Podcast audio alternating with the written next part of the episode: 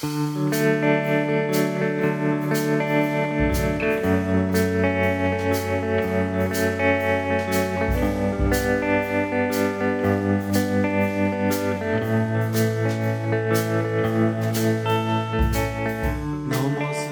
以我们这本书是特别希望尝试用社会纪实的方法，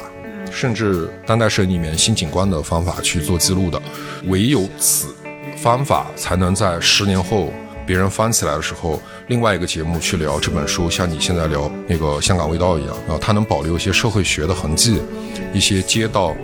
呃，和附近的关系、消费和居民的关系，还有城市里面不同类型的人的交融在一个空间的关系，这本书它就是记录。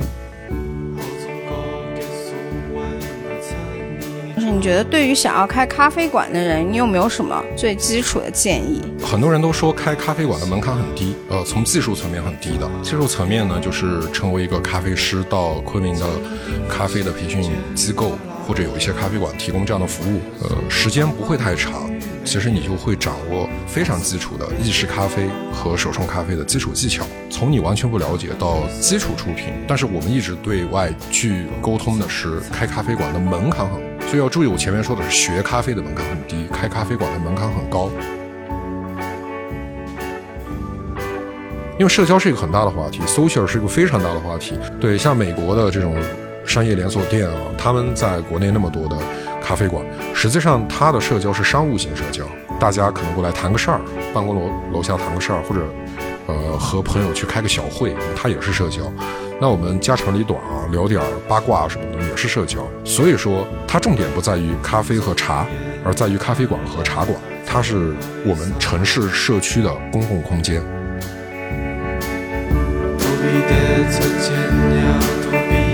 山啊，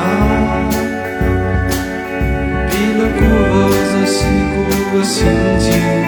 披了侬的年轻世界的方向。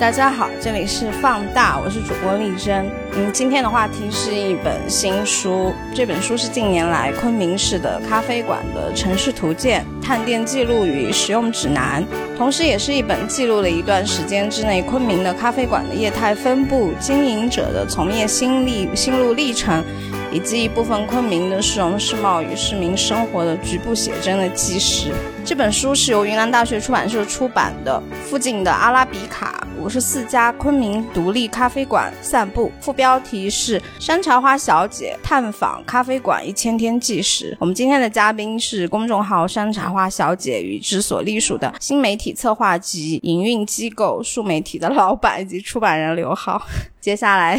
接受刘浩的轰炸。不用轰炸，因为那个力争很紧张啊。我我其实不太明白他为什么紧张，因为其实这本书里面的内容，我觉得很多咖啡馆你都有去过吗。就是我我没有什么轰炸，因为今天是在推荐一本我和团队去做的书，所以更多还是希望可以和大家聊一下这本书可能背后的故事，还有为什么我们要做它。我紧张是由于我我作为自身有点怕你。呃，关于这个话题，我听别人讲过，就是传闻。你有点怕我啊？对，我今天借你的节目问一下，你为什么怕我？我没怎么过你啊。可能你的气场会，会让我有一种莫名的害怕。我想问一下，就是最初探店的缘起，到你一千天之后这本书的诞生，有有有一个阶段啊，因为我们山茶花小姐她是二零一五年的六月六号正式上线的一个自媒体的公众号。呃，一五年的六月份，我们当时主要做的内容呢是。其实还是消费，到今天还是做消费，但一五年开始做的更多是商圈的、购物中心的综合体的一个消费的业态。一方面是因为在一五年前后的时候，综合体商业商圈也比较发达，是话题，是消费的热点。那个时候，万众创业、大众创新的这样的一个背景，有很多的本土的，他们很多的原创的餐饮、原创的业态进入到购物中心。但这件事儿我很快会划过去，因为就说到一八年，一八年的话呢，我们山茶花小姐就从商圈购物中心综合体商业体的这个消费业态，转向社区，转向老社区、老居民区，以及我们昆明的一些景区啊。当然，我说景区肯定不是滇池了，就是像翠湖啊，像老街。啊，像树林街这样的一些社区有了一个转变，所以其实这本书的诞生是源于一八年我们做这个消费的观察，从商圈向社区去进行转变，发现啊，这个素材啊一直积累到了二零二零年的时候，疫情年的时候，我们决定把之前的这个一些采编的像独立咖啡馆的内容采编成册，重新编辑，增加新的内容。所以的话呢，简单来说就是三个阶段：一五年做商圈，一八年进社区，二零年的时候呢，决定做这本书的策划啊，是这么一个时间轴。也就是说，实际上你也是做了一段有点像垂直类型的咖啡馆的探店之后，有了更多的想法，才形成了这本书嘛？没错，因为我们做社区消费嘛，做社区消费，实际上它的业态是。三百六十行的，呃，书店、唱片店、杂货铺，包括说像曾经的老字号的餐厅，即使弹棉花的店啊，五金店、维修店，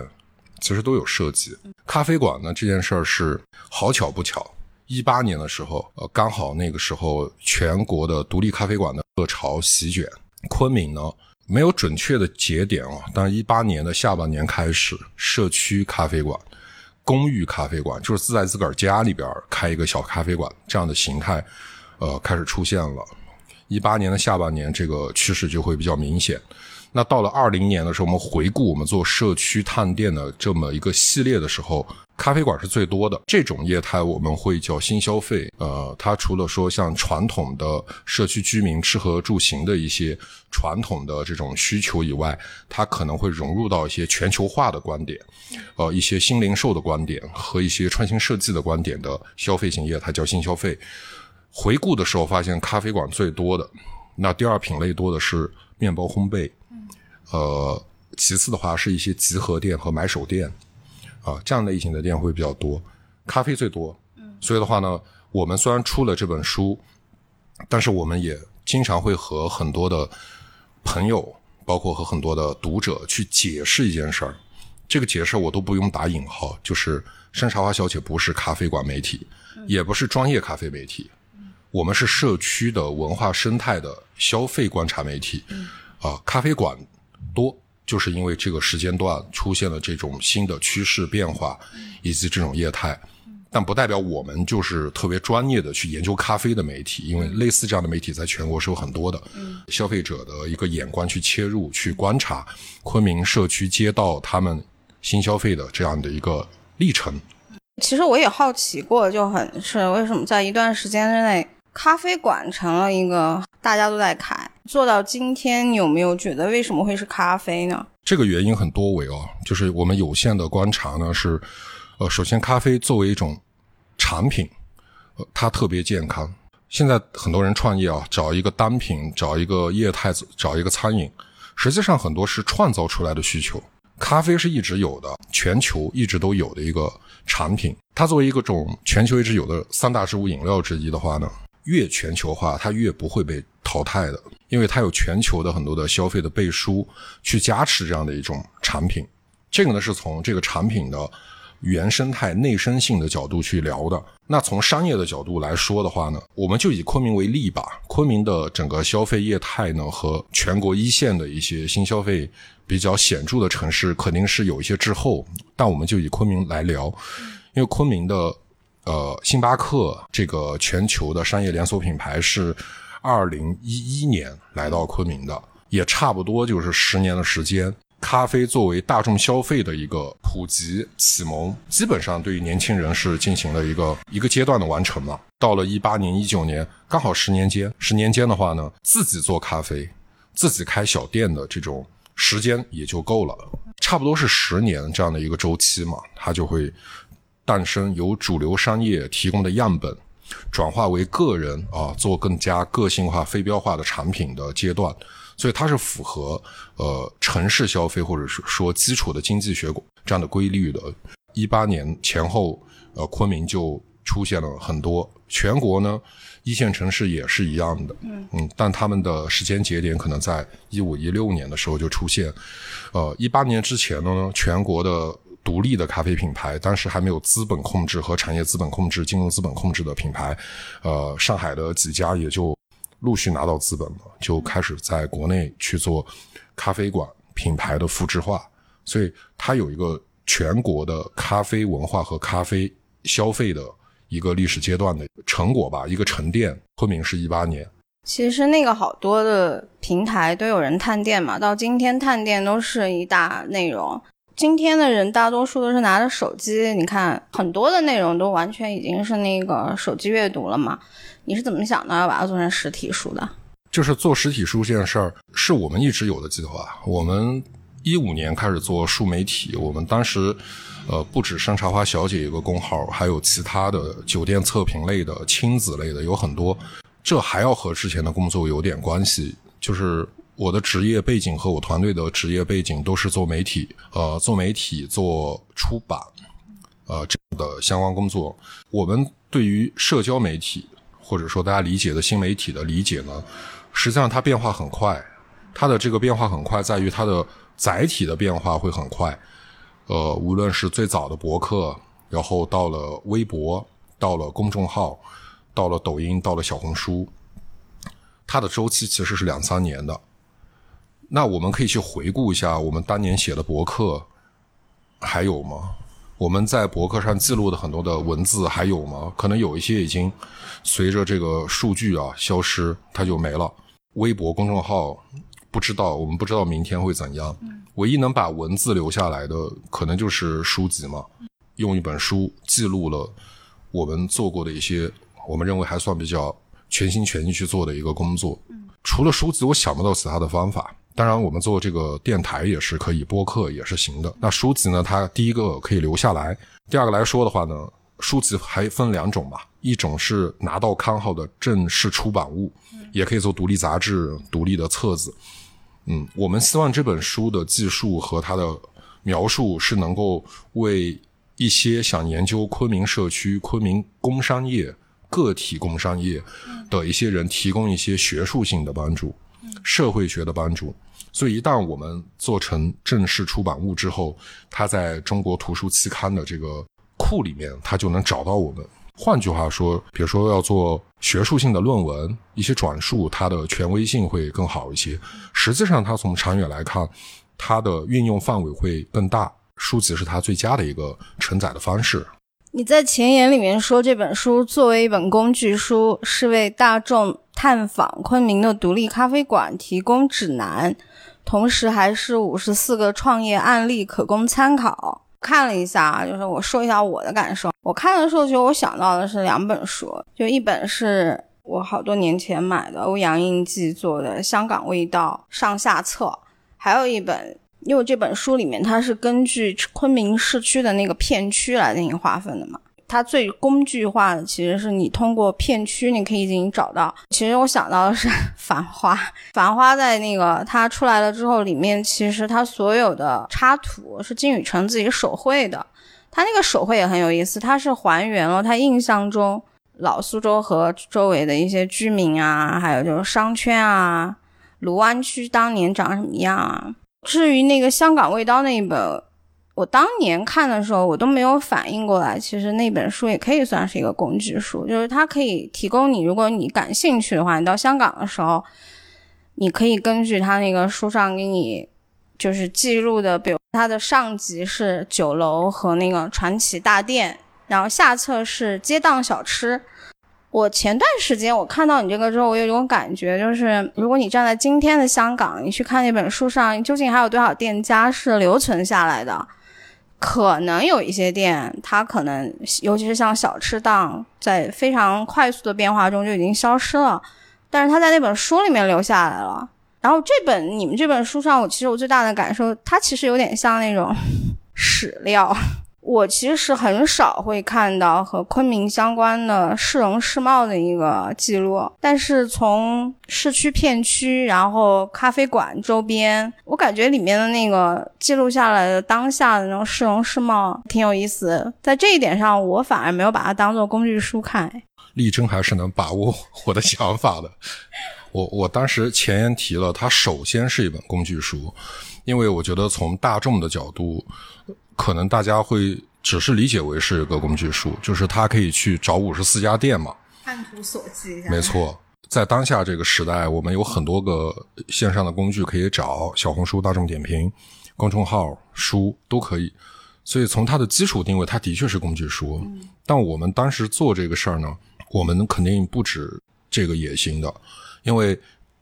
呃，这个城市就像你刚刚提到的，它有很多过去的一些小店消失了。当然，所谓很多过去小店这个消失，当我们去整理文献的时候，会发现它其实特指的是九十年代之后的一些店。我们昆明在一九九二年的时候呢，开了那个昆交会。其实，在我的内心啊，我觉得像老百姓能够接触到的，或者说我个人的经历吧，能接触到的全球化是九二年开始的。九二年的时候，崔健来昆明做演唱会。九二年有昆交会，之后的话有很多的个体商户啊，他们来到昆明，而且是包括很多外籍的，呃，外籍的很多的店啊，他们从大理、丽江来到昆明文林街文化巷。本身这样的一段历史去回顾的话，我认为它的有意思的点是每一个城市都有。然后我们这个城市的是这个样子啊，然后我把它说出来。所以的话呢，它并不特别，并不特殊，它只有你是一个可能热爱城市文化、热爱社会学，呃，或者又顺带喜欢咖啡的人会看得进去的东西。它回顾了九二年到二二年嘛，今年过去三十年昆明社区的一些新的小店的起起伏伏。那他们的消失呢，有一些店啊，蛮可惜的，但实际上呢，也是一个城市化进程，呃，正常会出现的结果，因为会有新的业态、新的消费。也会有可能更好的产品去取代之前的一些比较初级的这样的一些消费业态，呃，我我们当时是想考虑有记录的成分的，然后呢，一不小心就记录到清朝，呃，去查了以咖啡为话题的和昆明相关的一些消费的一些形形式。因为咖啡馆这个概念最早在民国的时候，呃，我们这边应该不是叫咖啡馆这样的一个概念。因为民国时代的时候，呃，昆明其实有很多的西餐厅啊，因为滇越铁路开通嘛，有很多的西餐厅，呃，集中在今天的那个金碧路一带，当时叫广聚街，也有很多广东和广西的一些，无论是侨民还是嗯。两广的一些商人会来到昆明来做生意。滇越铁路开通之后，我们昆明的一些民生类的对外的一些消费贸易啊，其实还是有发展。那在那个阶段的话呢，呃，他只是聊咖啡，但没有咖啡馆。它是西餐室，新月西餐室比较有名的一家。呃，他他会有那么一个过程。那到了呃新中国啊新时代之后呢，咖啡在云南的早期五六七十这三个三十年甚至四十年，呃，它是做外贸的，做物资的。那咖啡呢，因为很早就在云南种植，像茶叶一样，我们的这个物资外贸呢，就以苏联为主呢，进行了国家的一个外贸储备的一个交换。所以，咖啡对于呃云南省啊那一段新时代的历史也是很重要的。再回到九二年，就才真正有了咖啡也能开店的这样的一些概念。所以，从九二年之后呢，实际上是商业和民间叫资本的商业和民间的资本是并驾齐驱的。大家可能有印象，像最早的上岛咖啡，那上岛咖啡就是两千年前对两千年前后的一个一个台资的一个连锁品牌，它引入咖啡概念啊。当然，我们不能以今天美国精品咖啡协会 SCA 的标准去看待历史的这样的咖啡饮料。呃，那个时候呢是这个是资本进入的，但是我们昆明本地呢，九五年，九五年也就开始有了烘豆的叫烘豆店，呃，可以烘咖啡豆，也卖单杯的饮料。九八年的文化巷呢，也就有了可以喝咖啡的全球化的餐饮店，一直到两千年之后呢，都一直有。所以这段历史回顾起来，它其实是涉及到社会学、历史。甚至有一些政治经济学的背景、全球化的背景，还有说像个体的这个消费、个体的经营的一个背景。我们其实，在找文献和在描述的时候，我们是自己觉得自己知道太少。以前我插一句，就是你们翻资料的时候，像那种早年甚至是到民国时期那些资料，有没有图片之类的留存啊？呃，早年的图片呢比较少一些。呃，如果说早期的像咖啡的这个图片，比如说广东、上海的会多一些，但是它一定有。嗯，比如说我们今天在录录这个节目，过去的一个月，我们有一个展览啊，昆明有一个展览是昆明第一份报纸的老报纸展览，它其实肯定是有记录的。所以，我们昆明本地和云南本地的一些实体门店的照片相对少，文献和文字的比较多一些。通过一些学术论文、学术期刊是能够找到的，所以图片比较少，所以很遗憾也没有去使用。呃，三十年代、四十年代昆明和咖啡相关的一些一些场景。所以我看你们这个上面的那种，就是还是图挺多的嘛。其实我想到的 特别简单，就是。我其实还挺喜欢看有一些就是老照片系列的。你如果单从文字的想象，其实你很难想象。但是你看以前，你说民国时期留存下来的以广东、上海、北京为主的照片，你现在去看，其实那种是生活具象化的东西还挺感人的。我看这个的时候，其实我有一个最大的感受就是，城市我们日常看在眼里和它成为了那个图片的感受是不一样的。如如果说这个记录下来的这一点，我觉得和我看到，哎，就是真的还是说到香港味道那本的时候，感觉很立体吧。我想问一下，就是你们这本书做好之后，纳入这本书上的五十四家店，现在还有多少家？你说我们一共走访过的咖啡馆吗？就是收录的这五十多家，现在是不是还绝大多数还在运营？哦，我们写的这五十四家呢，其实有个别的店目前是暂停营业了。就是他们暂停营业的原因，其实有的是迁址，迁址只是换了个地方去营业；有的是可能是呃某些合伙人的原因啊暂停，但应该很快会开。呃，有一两家是嗯他们不做了，但他们不做呢。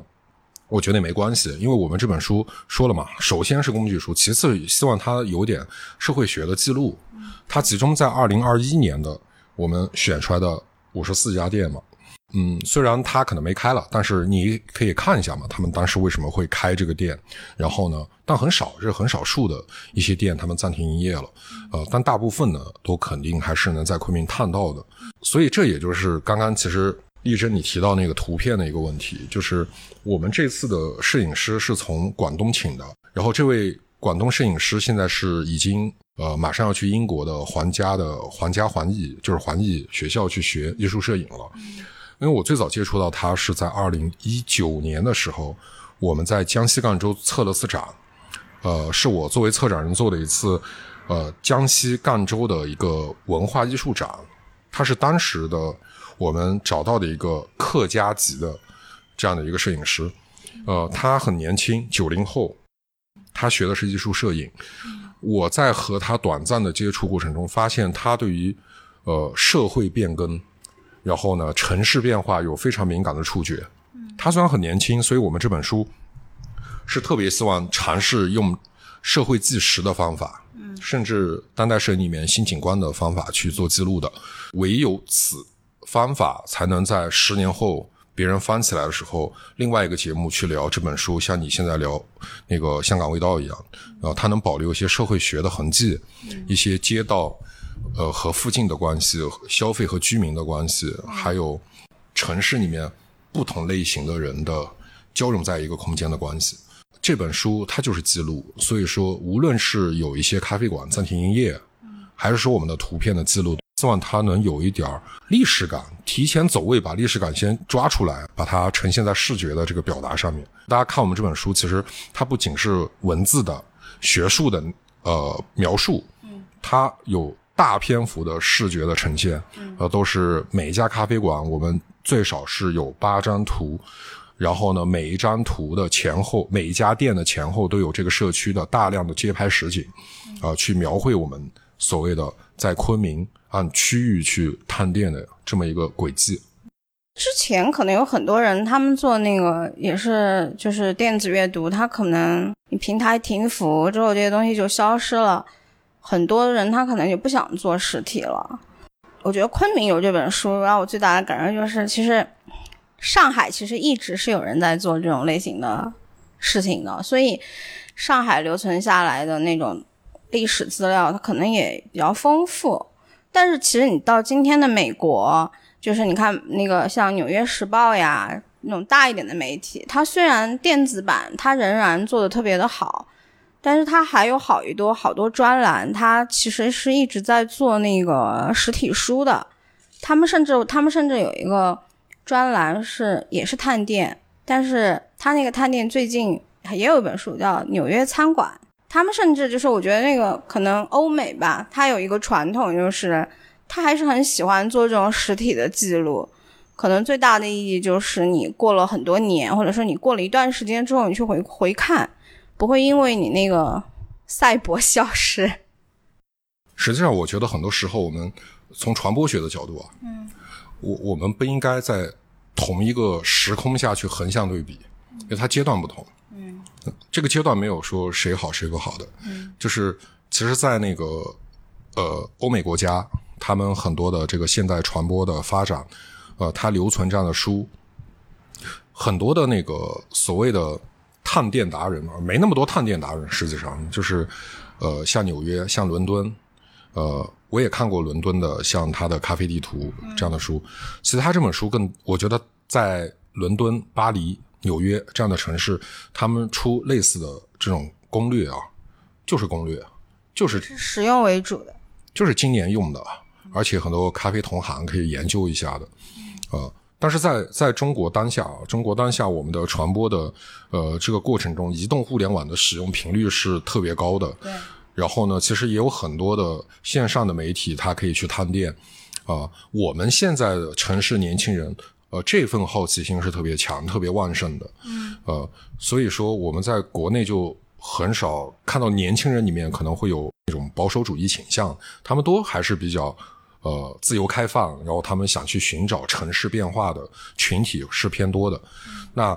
国外很多的城市，它的。城市的变化、新消费业态的迭代，没办法和中国比，所以我们在国内这样的书籍也有，然后这样的一些新媒体的软件也有。但是呢，这件事不仅是消费媒体或者说一份商业媒体去做的，它还有文学，呃，它还有戏剧，它都可以记录。比如说刚刚提到《繁花》这本小说，其实它的，比如说我当时在看那个《繁花》的时候，我就觉得。哎，他用的很多当时的口语嘛，用了很多吴语，嗯，然后很亲切，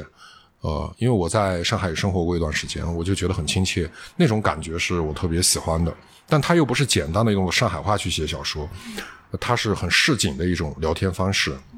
啊，比如说我印象很深，他会提到人和人说话的时候，对方会不想，对吧？用不想这样的概念，不想它很多的意味。那那我们在昆明去记录，呃。城市变化、社会变化以及消费变化的过程中，应该不仅是我们出一本书或者我们做一个公号去做的。我觉得，无论是一些艺术展览、一些社会学的展览，包括一些文学、学术，包括教育，其实可以同步去弄。呃，现在来看，我觉得还是挺好的，就是都有。反正不一定看书嘛，你也可以线上去找这样的文章，都是有的。呃，国外的像国外的攻略啊，咖啡馆，包括国内一线城市做的，一直都有这样的传统。实际上，我们昆明也有的。昆明最早的时候，呃，大番茄策划机构也做过，呃，大理、丽江、昆明的这种小店攻略。嗯，其实一直都有，只是规模大一点、小一点啊，什么时候做这样的书，我觉得是有需要的，是有需求的。当个文献看一看也蛮好的。因为你这本书上也说，其实它还是提供了五十四个。创业的案例，你觉得现在开一个咖啡馆，就除了理想或者是所谓的向往的生活，有咖啡店，它终究还是一个要赚钱的生意嘛？就闲聊啊，因为这个要说开肯定会很广。就是你觉得对于想要开咖啡馆的人，你有没有什么最基础的建议？很多人都说开咖啡馆的门槛很低，呃，从技术层面很低的。技术层面呢，就是成为一个咖啡师，到昆明的咖啡的培训机构。或者有一些咖啡馆提供这样的服务，呃，时间不会太长，其实你就会掌握非常基础的意式咖啡和手冲咖啡的基础技巧。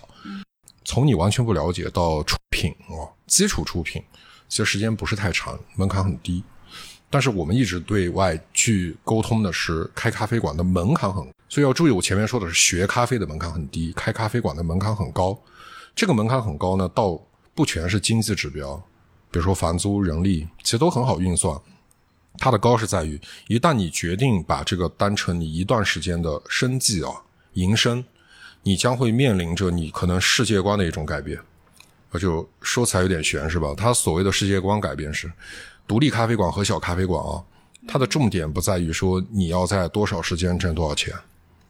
这个全是我们叫副作用，全是副作用，而是你愿意去做一个比较长期主义的事业，一个小事情做咖啡，就是因为它不是一个特别高纯利的项目。呃，如果说只是要考虑挣钱这个事儿呢，就是开咖啡馆绝对是很愚蠢的选择。对于初学者来说，但是呢，它的好处是在于，首先你的时间是自由分配，好，但你肯定得守店啊，不能说自由分配不开啊。第二个来说的话呢，你会去研究这种很健康的植物饮料，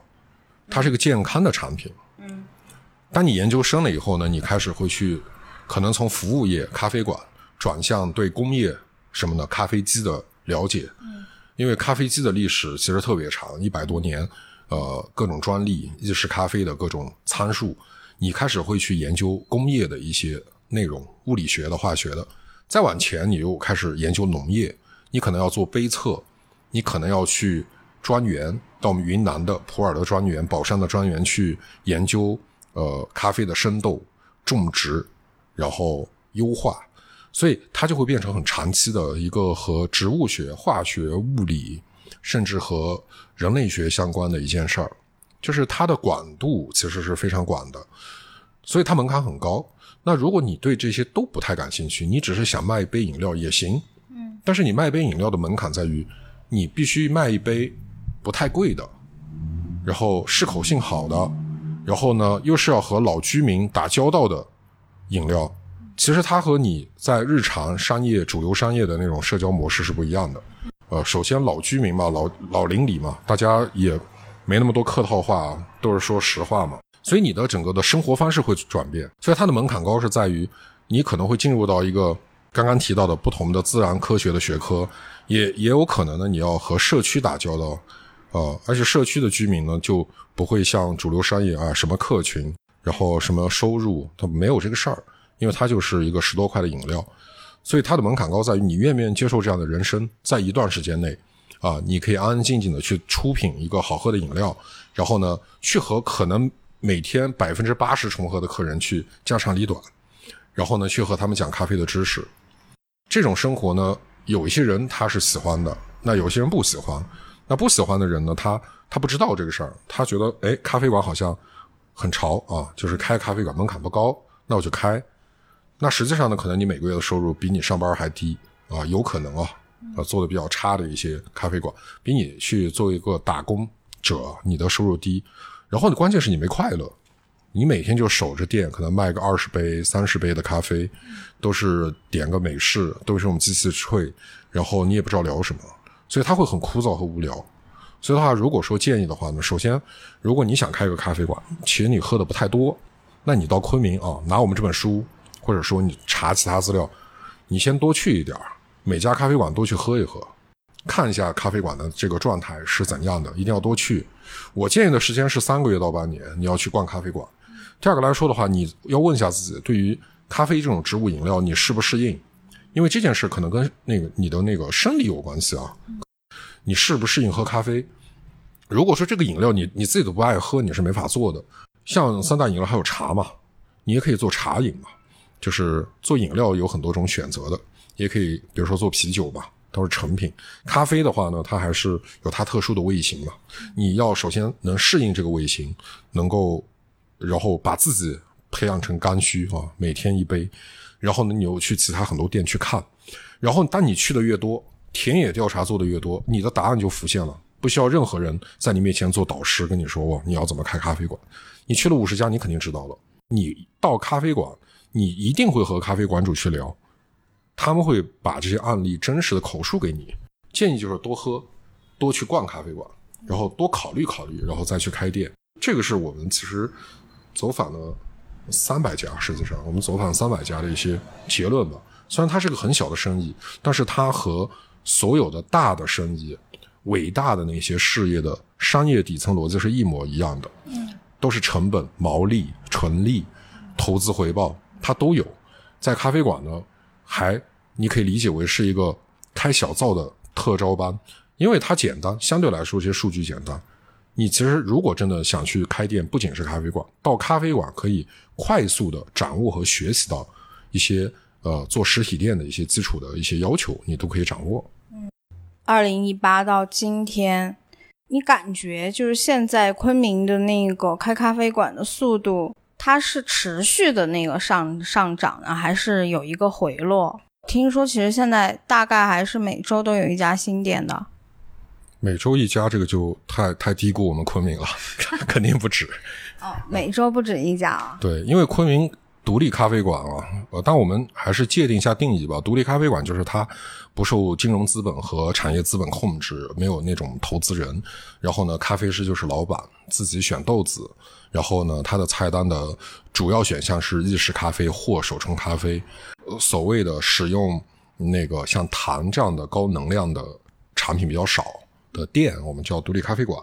目前的这个速度，我觉得跟去年前年差不多。一八年之后，然后二零年比较爆发，二一年也比较爆发，它是持续的。具体每一年是多少数字，我们没有精确的统计过。但是到今年到现在六月份，还是很热，是吧？就是它还是很匀速的，然后也没有那种忽高忽低。对，因为这个必须要数据样本嘛，我们得不出。但从我们观察的角度，起码我们每周会写一家店。其实我们每周在公众号上写一家店是不不想只写咖啡的，但是好像咖啡馆就是太多，我们都会我们通常都会压十期的稿，就是发不出来。他们还是比较多，但是虽然数字上还还在持续的增加，其实可以给大家分享几个内容，就是消费上或者他们创业的一些数据。反正开店的肯定比关店的多。这是肯定的，也有也有关店的，这是第一个。第二个是今年二零二二年开店的，呃，有很多开店的朋友，呃，大部分是可能去年还没有学咖啡的，就是他是新入场的。因为一八年、一九年那一波有很多就是我们刚刚提到的，呃，早期的商业连锁咖啡的咖啡师啊，在商业连锁咖啡馆，那你你你总有个天花板嘛，你从职位啊各方面那。就自己开店了。昆明的咖啡馆也分为不同流派嘛。这个所谓的流派是，就是特指啊，从不同的商业连锁、不同的商业连锁的品牌，或者说本地的大店分化出来的咖啡师。那是一八一九年的故事。两千年的时候呢，呃，就开始有一些，比如说省外的会来，还有的话呢，本地呢也是有一些沉寂多年的老咖啡师会出现。但是从二一年开始啊，到二二年。首先，昆明的独立咖啡馆也开始有拿融资的情况。哇哦！然后呢，有开二店的情况，有开直营连锁的情况，也有这样的店就出现了。呃，有的店开到了两三家，有的店呢，呃，扩了一店，扩了扩了二店。那今年的话呢，就会发现有很多可能二一年之前他甚至不喝咖啡，他是因为这几年咖啡馆文化出现，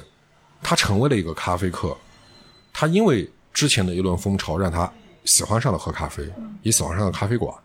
所以今年会有很多这样的店。然后我们每周其实都会遇到他们，可能刚学了三个月，学了半年，但是整体开咖啡馆的朋友，他们我认为首先大家都比较谦虚，然后呢比较内向，不是太嚣张啊。他们开一个新店，他们特别希望老的咖啡馆或者说爱喝咖啡的人和他们交流，而且这种交流他们是带有学习的成分的。会来请教很多很多的内容，所以今年呢，速度我觉得跟去年可能差不多吧，因为没有数据，我们不好给结论。但是今年的馆就是有很多，呃，之前可能两三年前都不太了解咖啡的朋友，他们入场了。咖啡以及咖啡文化，它已经是一种从青年蔓延到日常的一种市民文化了。因为你书里也写，我也是这种感觉，就是说社区咖啡馆或者说这种。就就近消费嘛，咖啡馆成为了我们的一种消社交的新附近。你你觉得这个感受应该是不仅仅是昆明，应该是泛全国化的吧？这个应该是全球都这样的。就是我我们通常说喝咖啡的人其实分几种的，其实最广泛的实际上是我们九十年代就喝速溶咖啡，就速溶咖啡也是咖啡啊，速溶咖啡和咖啡就是我们现在说的咖啡没没区别，只是它的豆种不同，它的制作的工艺不同，呃，它可能更强调的是咖啡因的作用、提神的作用，所以我们从小。自国内啊，就麦式咖啡、雀巢咖啡进入到中国的电视广告，我们就就有喝咖啡的。但这个是大众层面的。其实，如果从一些区域地理的层面，像海南的兴农、云南的冰川，一直喝咖啡，啊，都一直喝咖啡。就咖啡树种过来，然后有一些是南洋的华侨，在那个新中国之后，他们呃回到祖国的时候，他们也喝咖啡的。大众层面呢，就是从速溶咖啡开始的。那后来呢，又有了。呃，叫咖啡厅概念啊，咖啡厅概念其实它是一个，它是一个餐厅啊，但是它它把咖啡作为西餐的重要配套出现在咖啡厅的这个场景里面。早期的一些连锁品牌，呃，然后呢，包括像酒店的大堂啊，它都有这样的一些它咖啡厅。后来叫咖啡屋，咖啡屋的概念它就就是我们法语 C F E 的这个概念啊。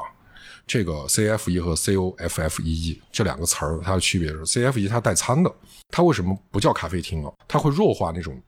就是富丽堂皇的装修啊，在某个时代特征，大家会去追求那种巴洛克古典的那种装修风格。无论酒店的，还是一些外资的一些连锁店，它会有这样的一些装修风格。呃，咖啡屋呢，它就可能比较回归到，比如说像丽江和大理的青旅文化，嗯，客栈。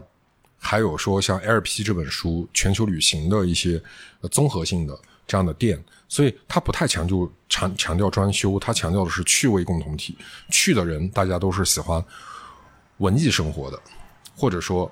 文化青年，那它也可以拆解啊，就文学、戏剧、电影、音乐，呃，类似这样的一些话题，大家可以在咖啡馆聊，包括户外徒步。那咖啡屋后来才到了咖啡馆。以咖啡为主体的，可以不卖餐的这样的一个形态，不同的形态都有不同的客群，他们甚至是不一样的，啊，大家都可以通过不同的场景去接触到咖啡。你要说到社交这个概念，咖啡馆最早啊，就现代意义的咖啡馆，英国的第一家便士咖啡馆，它是在高校的，好像是在剑桥的牛津还是剑桥的一个咖啡馆，它当时就是老百姓你要进入到高等学府去见教授去聊天，呃，好像也不让，但是你花一便士。一便士呢，你就可以到咖啡馆去学很多的知识，和那些教授坐在一起，所以叫便士咖啡馆嘛。最早，所以咖啡它本身就是社交的一个很好的载体，它能成为这个载体，呃，一是因为它就是一个日常饮料，从全球的角度来说，大家不会觉得这是很怪的东西，能喝。第二个，它不贵，它价格特别低。我最早。对于社区咖啡馆有有这种感觉，就是我一八年的春节，我去意大利，我去那个呃去西西里岛的时候，因为我发现我周边人都在喝咖啡，他们都是老头、小孩、妇女，然后他们都在聊天，就很像民间茶馆是吧？是的，它就很像我们像戏剧茶馆里面呈现的啊那样的场景，还有我们比如说我小时候八十年代的昆明去茶馆的感觉。所以我觉得大家重点都还真不在那杯咖啡和那个茶上面，其实是想找一个借口聊天嘛，地方待一会儿。对，但是呢，对于咖啡馆和茶馆，其实从我们做消费媒体呢，也会有一个建议，但这杯饮品算日常，你要做好，就你做不好，对不起一欧元或者十块钱，你你如果做不好，那个就有点骗人，不可以那样，就是你产品基础得做好，因为它不贵，你就把它做好。然后呢，就进入到社交聊天的这样的一个场景，因为社交是一个很大的话题，social 是一个非常大的话题。对，像美国的这种商业连锁店啊，他们在国内那么多的咖啡馆，实际上它的社交是商务型社交，大家可能过来谈个事儿，办公楼楼下谈个事儿，或者呃和朋友去开个小会，它也是社交。那我们家长里短啊，聊点八卦什么的也是社交。所以说，它重点不在于咖啡和茶。而在于咖啡馆和茶馆，它是我们城市社区的公共空间。嗯，它是由个人的资本去为城市搭建的一个一个的节点，而这样的公共空间，它不会因为你在那儿比如说坐三小时就喝一杯美式，十多块钱，啊，他说，哎，先生再点个单，那没有这个事儿啊。那我们如果再跳出这一层，再从他者的角度看，我们有共同构成的城市的社会雕塑，每一个空间交流的话题，它的气氛，它的氛围。都会产生不同的这种化学反应，所以的话呢，社交是一直存在的。呃，当然非社交型的喝咖啡的人群也很多，他们会买豆子回家自己磨，自己去冲配。那对他们来说就是纯刚需了，就是喜欢喝好风味的咖啡，或者说就是想喝一杯咖啡。大众消费层面的咖啡馆一定是和社交紧紧相连的。如果没有这个社交属性，我估计大家也不太可能去呃咖啡馆、去茶馆啊，它会有这么一个渊源。包括最早的时候，呃，咖啡豆从阿拉伯国家通过海上贸易啊，那个荷兰、葡萄牙他们把它运到欧洲的大陆、欧陆这块的时候，给到法国的路易国王的时候，也是一种社交啊，就是我贡品嘛，我给你这个，所以咖啡豆也罢，这种日常刚需的这种产品，其实它一开始就具备了社交的意义，肯定不是因为法国国王啊。什么路易十八爱喝咖啡，或者说缺这种东西啊？因为我们的中国陶瓷肯定更名贵嘛，咖啡豆肯定不名贵。他为什么做这个事儿？他在欧洲的历史，他本来就有这种外交和社交。外交就是，对吧？对外社交嘛，本身就有这层意味。那在大众消费层面，社区那就是特别明显的。所以，一当昆明有了新的独立咖啡馆开业的时候，呃，都是那个宾客满门，你知道吗？就是很多人都会去凑热闹。其实都是去聊天啊。八十年代可能很多大家是聊一聊文学啊、诗歌什么的。九十年代的话呢，末期开始摇滚乐、live house。两千年又有它的新的形态。那现在的话呢，有了咖啡馆。对于咖啡的理解就是，我喜欢喝这个好喝的饮料啊，我只要觉得这个饮料喝的不错，然后可以和朋友找个机会借口聊聊天，都可以来喝咖啡。所以它就是社交属性很强的，但是又很重视产品的。一个消费品，哎，你怎么看现在那个网红咖啡馆和对网红咖啡馆打卡这件事啊？哦，这是两个事儿啊。就是网红咖啡馆，首先也没有明确定义什么叫网红咖啡馆。那如果从字面上理解，就是在网络上很火的咖啡馆，应该狭义的理解是装修风格比较大家喜欢拍照的咖咖啡馆，可能在狭义上是这么理解的啊。当然，这是一部分啊。但有一些呢，可能也是产品做的很好的，但肯定现在提网红咖啡馆，肯定是和打卡拍照这种分不开。对，那这样的咖啡馆，我个人是觉得，如果你的咖啡产品做得过关，你的产品的售价合理，然后你主理人呢也对咖啡的文化了解，那你装修好一点，应该是鼓励的事儿嘛，对吧？你装修的很好看，很适合拍照，是很鼓励的事儿。那只不过呢，就是说现在有一种社会风潮，就是它产品不是太重要，甚至比如说在咖啡行业，呃，像拉花很强化拉花，或者说杯子器皿很好看，但它可能咖啡豆操作技巧都不是太过关，然后只是适合拍照的。那这样的这样的咖啡馆呢，它就实际上叫商业模式驱动型咖啡馆，他知道做这件事儿会有很多人来拍照，产品呢就弱化一下。那这样的一些业态不仅是咖啡馆嘛，餐厅，包括一些空间，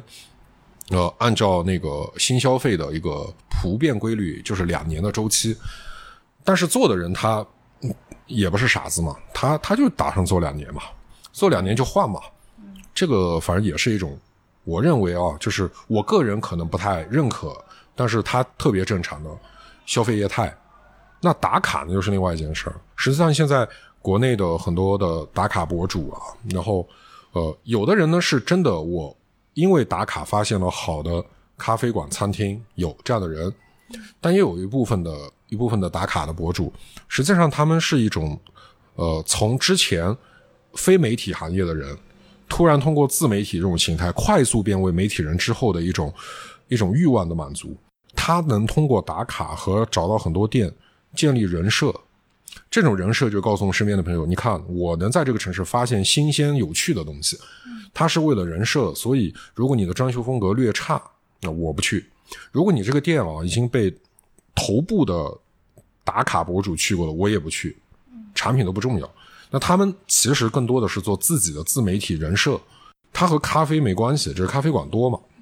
那他们也去博物馆嘛，也去美术馆，也去面包店嘛，他们都会去。所以呢，也得分两种。如果真的是自己喜欢去找好玩的店、好吃的店的这种打卡的博主，呃，我们身边很多，其实都挺棒的。那有一类的呢，我们不太把它称之为餐饮行业的打卡博主，其实他们是叫做媒体人形成的这种打卡博主啊，就是他们的那个他们的意识形态应该是尼采的那套，你知道吗？就是超我。自我、本我、超我那套，他是为自己服务的，为自己服务的比较多一些，而为找到真正好的店，那个是传播学的东西，是推荐给别人的啊，那个东西其实比较呃入世一些，入世一些，做人是比较出世一些吧。你现在去其他地方，你你也会对其他地方的这种咖啡馆比较敏锐吗？直觉的那种？呃，会的，因为其实跟我们写咖啡馆没关系。因为做媒体嘛，一直，然后以前我到每个城市都会去找小店的，现在也是一样嘛。然后就 比如说上海、厦门、贵阳，然后每次去肯定职业习惯嘛，会去找一下他的咖啡馆。反正每个城市的都是每年去都会更新一批。然后其实和在昆明是一样的。这件事其实就说到咖啡馆这个业态，它有意思的点，它是全球化的产品。这种全球化的产品让你导致别说昆明去贵阳了。也别说昆明去上海，就算你昆明去米兰，昆明去东京也一样，你不会陌生。全球化产品的好处，虽然每一个馆主不一样，语言不一样，但菜单差不多，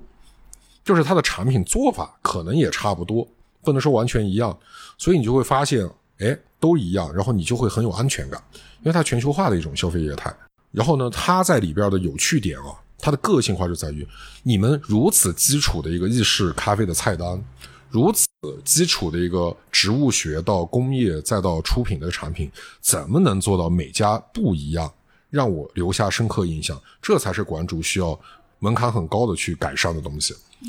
那有很多东西是无本无本的东西，就是没有基础的一些业态。你你说我今天我我突然想到个点子，我要开一家店，然后这个东西全昆明没有，是啊，那仅此而已。那大家也不太关心嘛，因为每个人都有自己的创意和爱好嘛。你能不能在一种标准化产品的基础下，做出一种非标化的回忆和趣味？这才是高难度的商业嘛。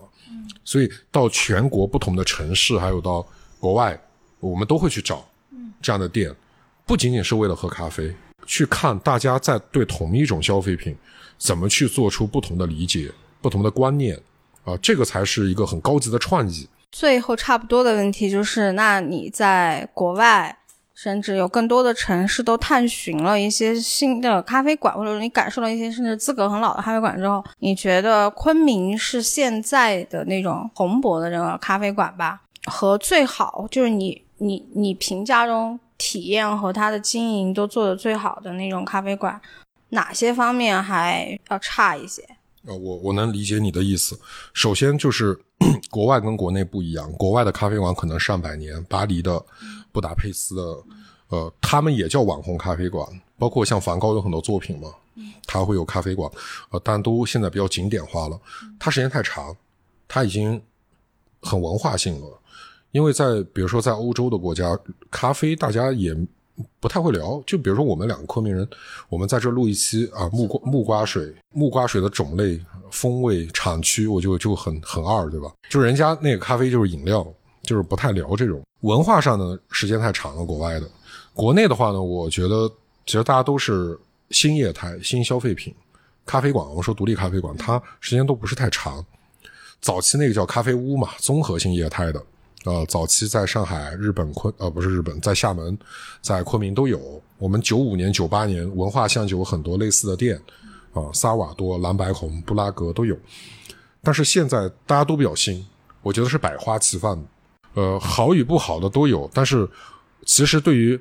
嗯，就分两两头说啊。第一个就是他们从经营上和他们的风格上哪家好还是不好，现在我不能评价，因为大家才开了两三年、四五年。现在评价是没意义的，我们希望它能开下去，一直开下去。嗯，但一直开下去有个前提，就是馆主真的热爱这个事儿。但有一天突然发现，哎，我不爱咖啡，我要做可可，我要做热巧克力，你你可以赶紧换一个形态。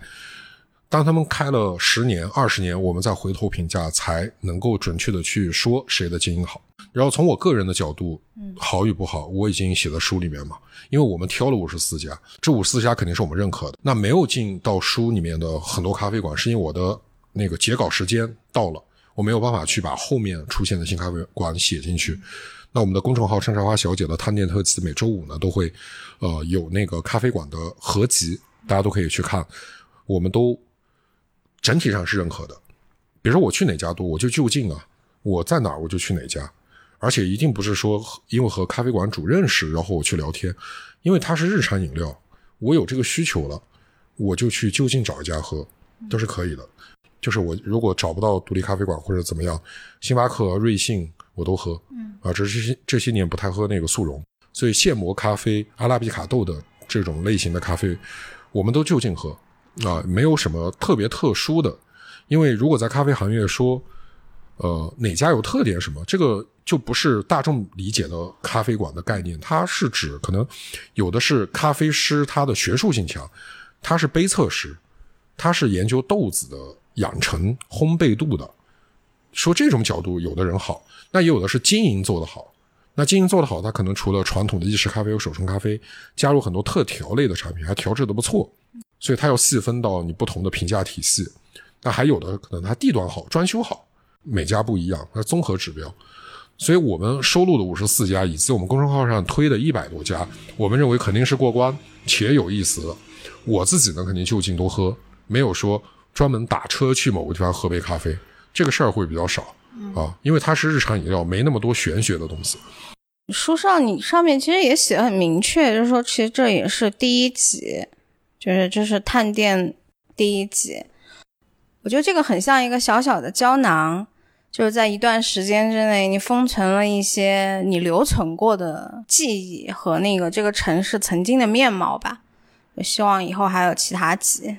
其实我刚才那个话是有一点，就是感觉可能如果你要论这种新型的咖啡馆在产品界的厮杀的话，可能国内比国内比国外的那个竞争大得多。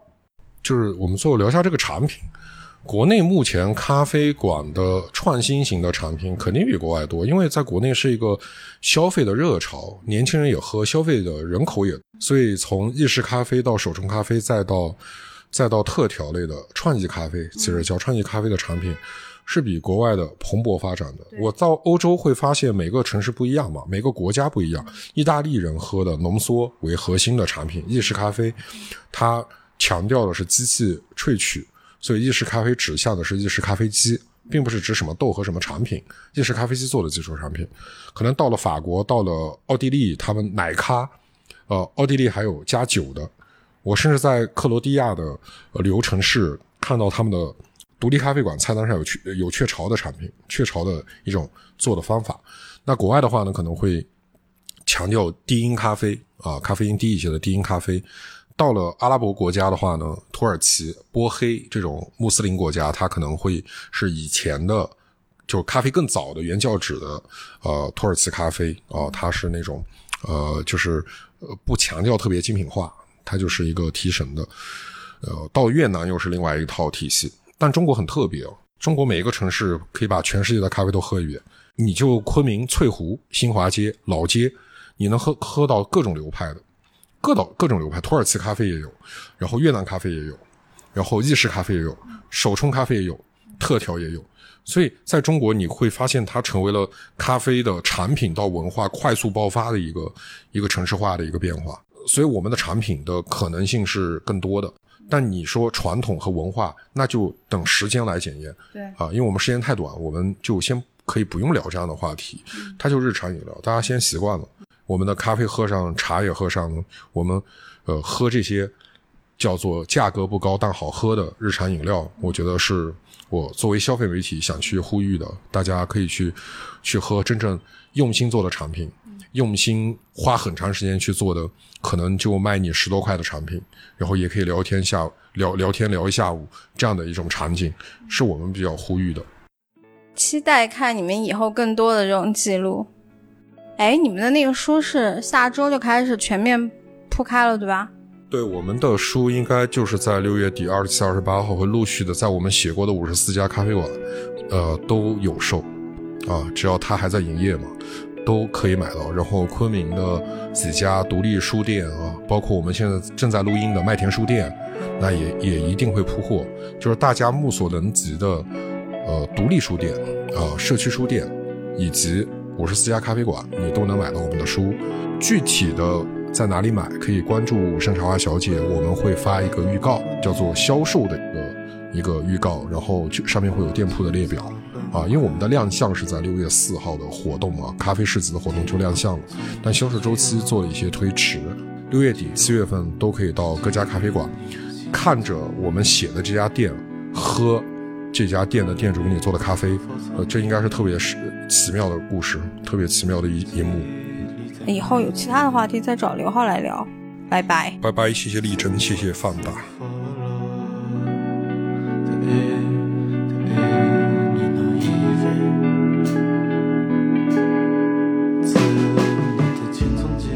现在是彩蛋时间，做一本书的感觉像什么？做一本书的感觉啊，其实跟我我预想差不多啊，预想差不多，因为我一直做文字出版啊，媒体。但是中间有一些就是，哎呀，特别我我我觉得还是比较坎坷的过程啊。就是我们自己出本书，我们是自费出书，我们拒绝了所有的商业赞助。这本书，啊，对，全部是想通过咖啡课购买这本书，然后呃，我们做成。但这件事也没没有什么苦恼啊，因为这我觉得这是我的工作的一部分，我做这份事业嘛。然后应该出一本书，它是我工作的组成部分，所以它倒没有什么呃特别值得提的。但在过程中，其实和预期不太一样。这本书原计划是二零二一年出的，现在已经到二零二二年了。那中间就是呃我们的采编过程、审核过程、出版过程，有有太多的就是意味深长的故事。那也会有机会，或者说我们。参加一些咖啡馆的分享会的时候，我们的书可能会在一些咖啡馆做分享会嘛。大家如果来参加，我们也可以聊一聊，就是出版的坎坷。但是总体来说还是啊非常开心的，因为最终的话呢，就是团队他们写那么多年的内容成为书籍啊，他们也可以留存。再有一个的话呢，就是能记录下这几年支持我们呃做社区消费的这些店铺呃，因为通常很多朋友会说。我们一直在支持这些咖啡馆写他们的故事。实际上，如果没有他们，我们这份工作就没了，我没东西写了。所以，就是我的职业是由我们想决定写的这些对象构成的，而不是反过来我们在支持他们。所以，特别感谢他们依旧在努力的做每一杯的咖啡饮料，然后，呃，也能够原谅我们的很多的，就是实际上我们没有那么专业对于咖啡，他们也愿意接受我们的采访。他们也愿意跟我们去聊他们的设备，甚至很多小店，他们愿意和我们去聊他们的经营状况，他们非常具体的财务指标，呃，我们也会转化的把他们写出去，让明天的咖啡馆，让明年的咖啡馆主们学到这些啊一些别人走过的弯路，所以特别感谢昆明所有的独立咖啡馆支持过我们朋友，他们其实特别慷慨在这件事情上。呃，没有太多的私心，也不会觉得我们暴露了他们的出杯量啊，暴露了他们的，甚至他们豆的成本，会觉得不好，因为大家好像都是做社区的，呃，都强调就近喝嘛，呃，并没有所谓真正的竞品这个概念。大家都是，呃，可以一边生活一边工作的，所以这本书背后太多的故事，我觉得一期节目我们是讲不完的。第一个，你大家可以看我们的书上写的故事，另外可以到各种咖啡馆和我们偶遇啊。我们几乎团队每周都在观咖啡馆，所以一定能遇到。遇到的话，我们就可以展开聊一聊啊，昆明咖啡馆过去的四年啊发生的很多故事。